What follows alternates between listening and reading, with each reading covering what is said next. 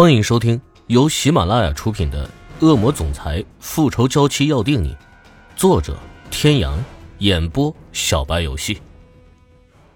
第三百四十二集。原本厉海龙只是为了报复他那同父异母的弟弟林宇哲，才故意把池小雨抢走。可是后来他是真心的被池小雨身上的坚韧感动了，进而真心的爱上他了。但是池小雨的心里一直恨着他。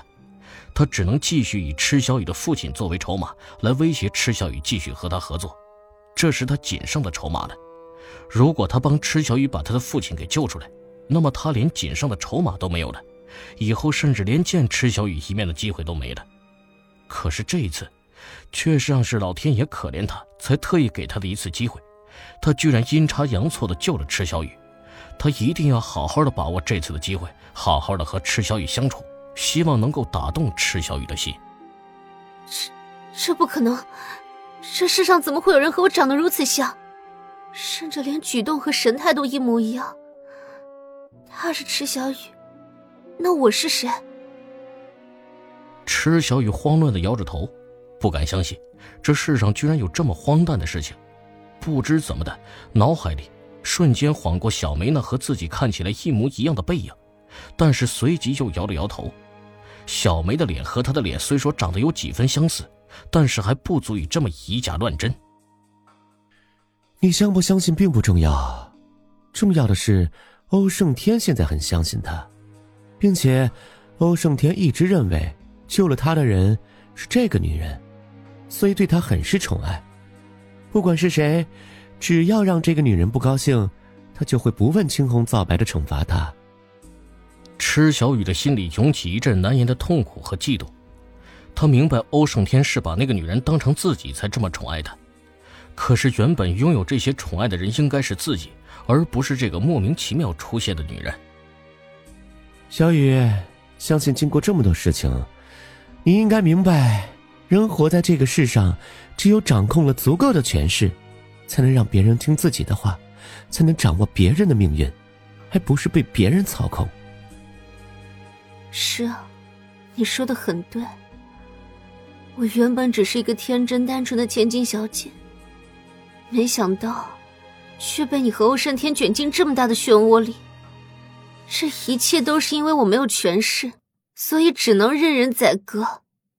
如果我有足够的权势，你们谁敢欺负我？池小雨的心里涌出无边无际的恨和无奈。现在连欧胜天也离他而去了。那么他活着还有什么意义呢？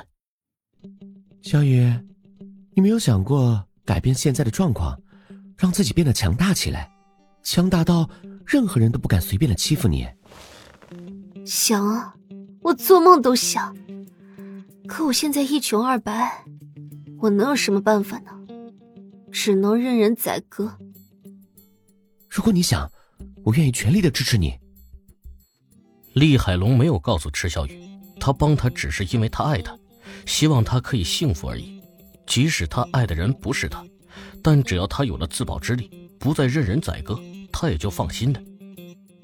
你有什么条件尽管说，只要我能做到，我都会答应你。池小雨毫不犹豫地答应了厉海龙。他认识的厉海龙可不是个雷锋，这样精于算计的厉海龙才是他认识的厉海龙。在你成功之前，都陪在我的身边。以我的女朋友的名义，这就是你的条件？你不会是喜欢我吧？说完这句话之后，池小雨自己也扑哧一声笑出来。厉海龙怎么可能喜欢他呢？他和他之间一直以来不过都是相互利用的关系而已。是，我喜欢你。什么？爱信不信？你先好好养伤。我过两天再来。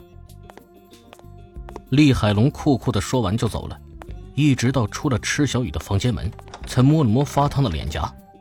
没想到他厉海龙居然有一天会像个初出茅庐的毛头小子一样害羞。过了两天之后，厉海龙果然又来了。这两天，厉海龙不声不响的办了件大事，他那个同父异母的弟弟林家大少，最近不知怎么的，居然染上了毒瘾。每天除了吸毒，根本无心工作，所以他只是略施小计就把林氏集团收购了。说是收购，不过是好听的话，其实他不过是拿回属于他的东西而已。虽然只是个私生子，但是他才是林家的长子，林氏集团原本就应该是属于他的。如果不是他的好父亲偏心的把所有的家产都留给他的好弟弟，他怎么会年纪轻轻的就走上了混社会的不归路呢？一入江湖身不由己，这些年厉海龙能依靠的唯有他的狠辣和不怕死，他能有今天都是他拿命换来的。既然林宇哲不争气，那他拿回林氏集团就有什么关系呢？这是林氏集团的所有资料，你先拿这个练练手。林氏集团，到底怎么回事？你不会是？池小雨满脸掩饰不住的惊讶。林氏集团一直以来不是好好的吗？怎么会突然被厉海龙给弄到手了？林宇哲不会被厉海龙给杀了吧？收起你脑袋里的想法，你放心好了，我那个好弟弟现在好着呢。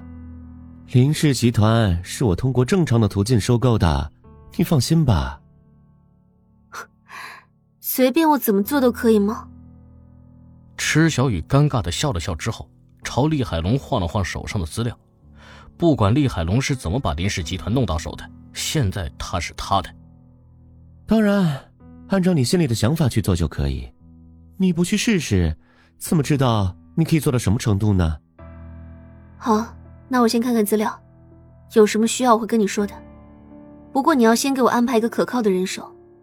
在我没有做出成就之前，不想让任何人知道我的存在。这样也好，你按照自己心里的想法去做就可以了，不用顾虑我，我会全力配合你的。你要的人，我过两天给你送过来。厉海龙对池小雨的想法也很赞成。木秀于林，风必摧之，在没有长成参天大树之前，还是低调点好。而且他的心里也不希望欧胜天发现真正的池小雨在他这里。池小雨点了点头，翻开手上林氏集团的资料，聚精会神的看了起来。看完之后，闭上眼睛沉思了很久，才总算把林氏集团目前的大概情况给弄清楚了。林氏集团现在几乎只剩下了一个空壳子了，难怪厉海龙可以这么轻易的就把林氏集团弄到手。要想扭转林氏集团目前的困境，只能破釜沉舟，孤注一掷。他和林宇哲从小一起长大。对林宇哲十分了解，林宇哲不仅能力很强，而且非常努力，从小就要立志发扬光大林氏集团。按照道理，林氏集团不应该变成现在这个样子的。池小雨的脑子里忽然想起来之前偶遇到金世琴时，金世琴哭着求他救林宇哲，莫非林宇哲出了什么事吗？厉海龙知道，一定是因为林宇哲出了什么事，却一直没有告诉他。看来他也不能完全依靠厉海龙，他必须要想办法培植自己的亲信，否则也只能被厉海龙牵着鼻子走。池小雨的身体好了一点之后，就让一个看起来只有十五六岁的小丫头扶着她到处走了走，把周围的情况都一一记在脑子里。他现在在的地方看起来是在一个荒岛上，四周水茫茫的，也不知道厉海龙用的什么办法来往于陆地和荒岛上的。他从来没有听到过直升机的轰鸣声，厉海龙应该有其他的秘密渠道，只要他能够找到那条密道，那么他就可以趁机逃走了。各位听众朋友，本集到此结束，感谢您的收听。